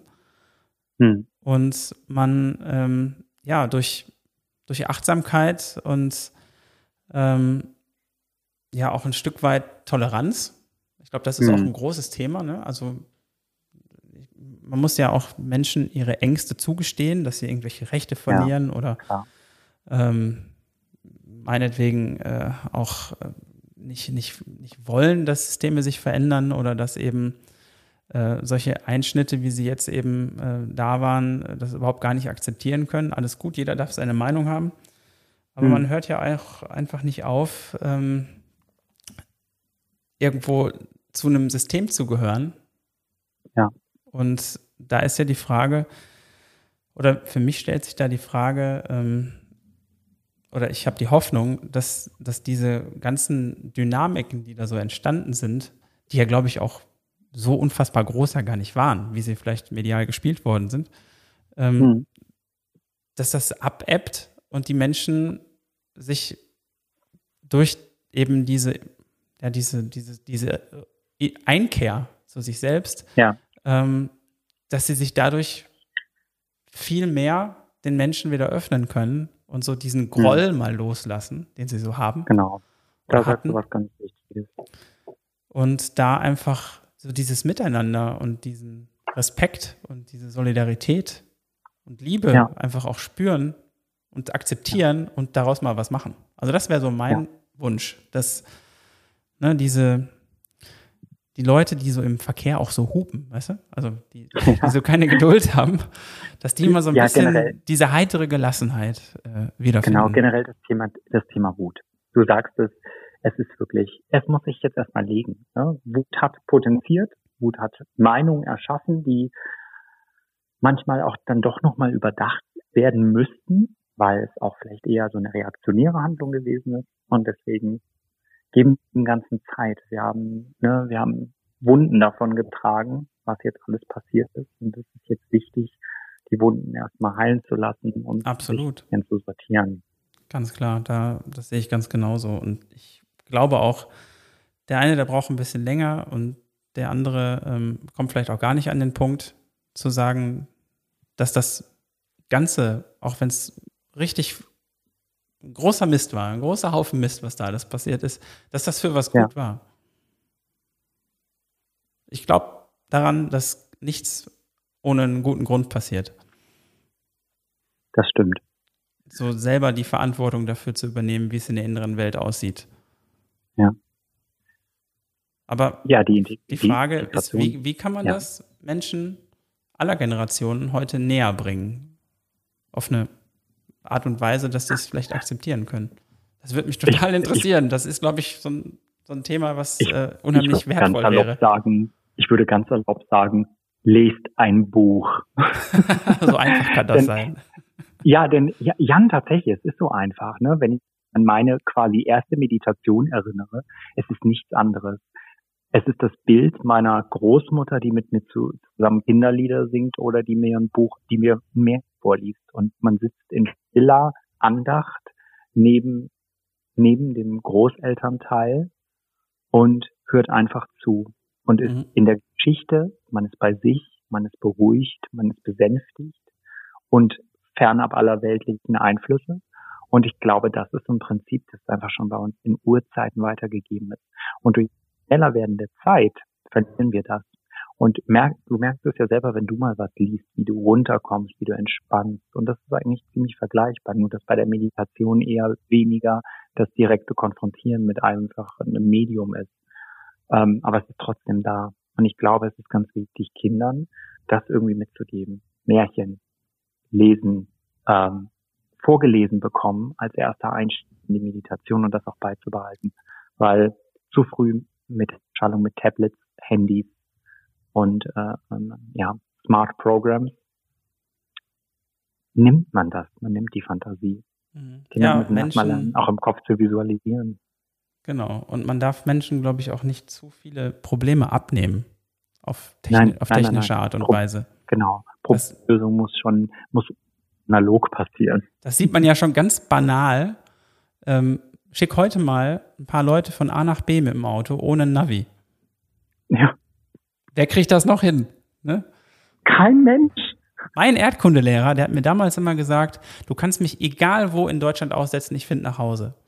Ich habe das System ja. der Autobahnschilder verstanden, meinte er. Ne? Und ich glaube, dass heute sagt das keiner mehr. Nee. Da ich muss man nicht mal drüber nachdenken. Auf die Ecke ohne App. ja gut, man findet natürlich auch viele Dinge, die man sonst vielleicht nicht gefunden hätte mit einer App. Aber das ist Eben, immer, genau. alles, das ist ja auch alles schön und gut. Aber, ja, aber man nimmt sich auch automatisch eine andere Form der Überraschung und auch vor allem des Erfolgsgefühls, dass man zum Beispiel zufälligerweise auf Bäckerei stößt und sagt, ach, wie hier in der Ecke ist. Ne? Genau. Also es ist nochmal ein ganz anderes Learning. Oder so der Moment auf einer Party, wenn man da mit ein paar Leuten steht und sagt, wie hieß nochmal der Schauspieler da so und so? Und man hatte eben kein Smartphone dabei. Dann hat man irgendwann, fünf Stunden später, kam einer und meinte, ich hab's. Das gibt's heute auch nicht mehr. Ja. Dafür gibt es jetzt erstmal eine Runde. Was für eine schöne Klammer du gerade geschlossen hast mit den Märchen zum Beginn unseres Gesprächs mhm. und jetzt gerade und den Kindern. Ähm, so zum Auslaufen habe ich noch ein paar persönliche kurze Fragen. Ja. Und ähm, würde ich ganz gerne fragen, aus welchen Schuhen du persönlich so im Jahr 2020 rausgewachsen bist. Aus welchen Schuhen ich rausgewachsen bin? Ja, was ist so das, wo du sagst, so, da bin ich für mich jetzt weitergekommen? Hm, aus den Schuhen der Selbstgeißelung, ganz klar. Ähm, die ziemlich gedrückt haben an allen Ecken und Enden, weil ich mich immer noch, ne, also weil ich auch dann doch ab und zu halt immer noch in so ein Muster falle, in dem ich auch sehr hart zu mir selbst bin, weil ich halt einfach auch eine immense Disziplin mit, mit mir bringe. Und 2020 und die und die Entschleunigung auch dieser dieser Zeit hat mir gezeigt, dass ähm, ja, es auch noch ein paar andere Dinge gibt als ähm, nur Disziplin und nur vorankommen und auch Karriere machen. Mhm. Was auch mitunter damit zu tun hat, dass ich wundervolle Begegnungen in diesem Jahr hatte. Und äh, ja, das würde ich so sagen, vordergründig. Wenn man so emotional mit dir connecten möchte, ähm, bei welcher Musik geht dein Herz auf? Fleetwood Mac und Stevie Nicks. Sehr schön. Das, äh das wohl eindruckste kann ich dir sofort auch ein Musikbeispiel geben und zwar vielleicht auch eine Hausaufgabe für dich später. Hör dir Landslide an mhm. von Stevie. Das sie ähm, tatsächlich in einer relativ kurzen Zeit. Ich glaube, sie war zu Gast in einem riesigen Penthouse. War, ne? Gerade Fleetwood Mac war on top, aber sie löste und spaltet gerade von der Band. Und sie war eingeladen in diesem Penthouse Los Angeles, glaube ich, und schaute auf ein riesiges Panorama und setzte sich da auf diesen Teppichboden und fing an, Dancelight zu schreiben.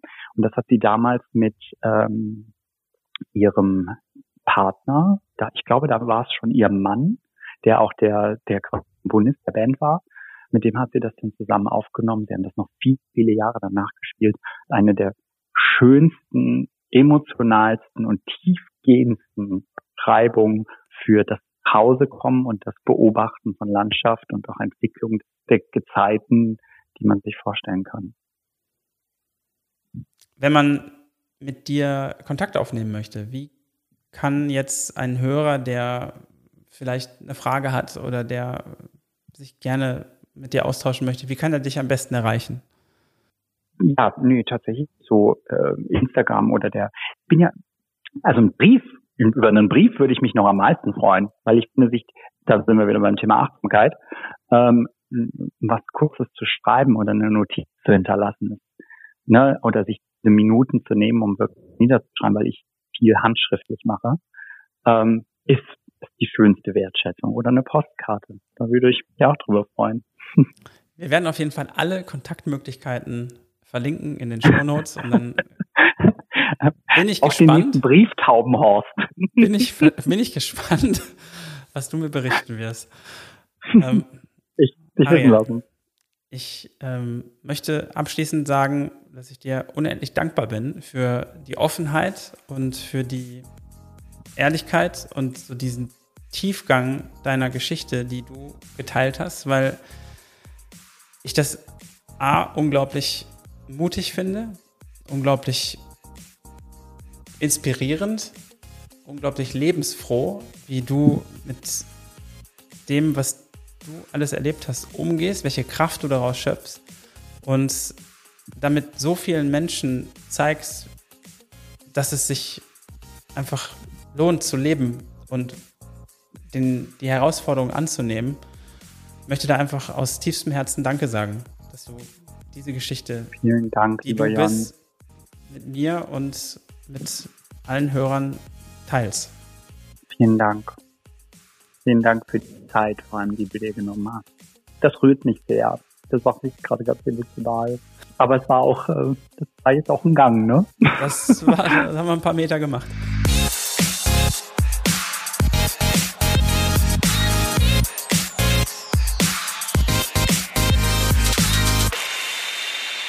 Vielen Dank, dass du dir heute die Zeit genommen hast, mit dabei zu sein. Wenn ich darf, würde ich dich gerne ganz kurz fragen, wie dir das neue Format gefallen hat, was du dir gegebenenfalls wünschen würdest und ob du Feedback für mich hast. Schreibe mir dazu gerne über Instagram oder sende mir dort eine Sprachnachricht an Jan Wischermann. Wenn diese Episode für dich wertvoll war und wenn du jemanden kennst, der diese Folge auch unbedingt hören sollte, dann teile sie gerne. Und wenn du Bock hast, dann freue ich mich über eine kurze Bewertung auf Apple Podcasts, denn das hilft die Show höher zu ranken und erreicht so noch mehr Menschen, die vielleicht ebenfalls einen Wert aus diesen Gesprächen ziehen können. Und jetzt anfangen zu machen, denn nicht gemacht haben wir schon genug. Das war der Jan. Bis bald. Ciao.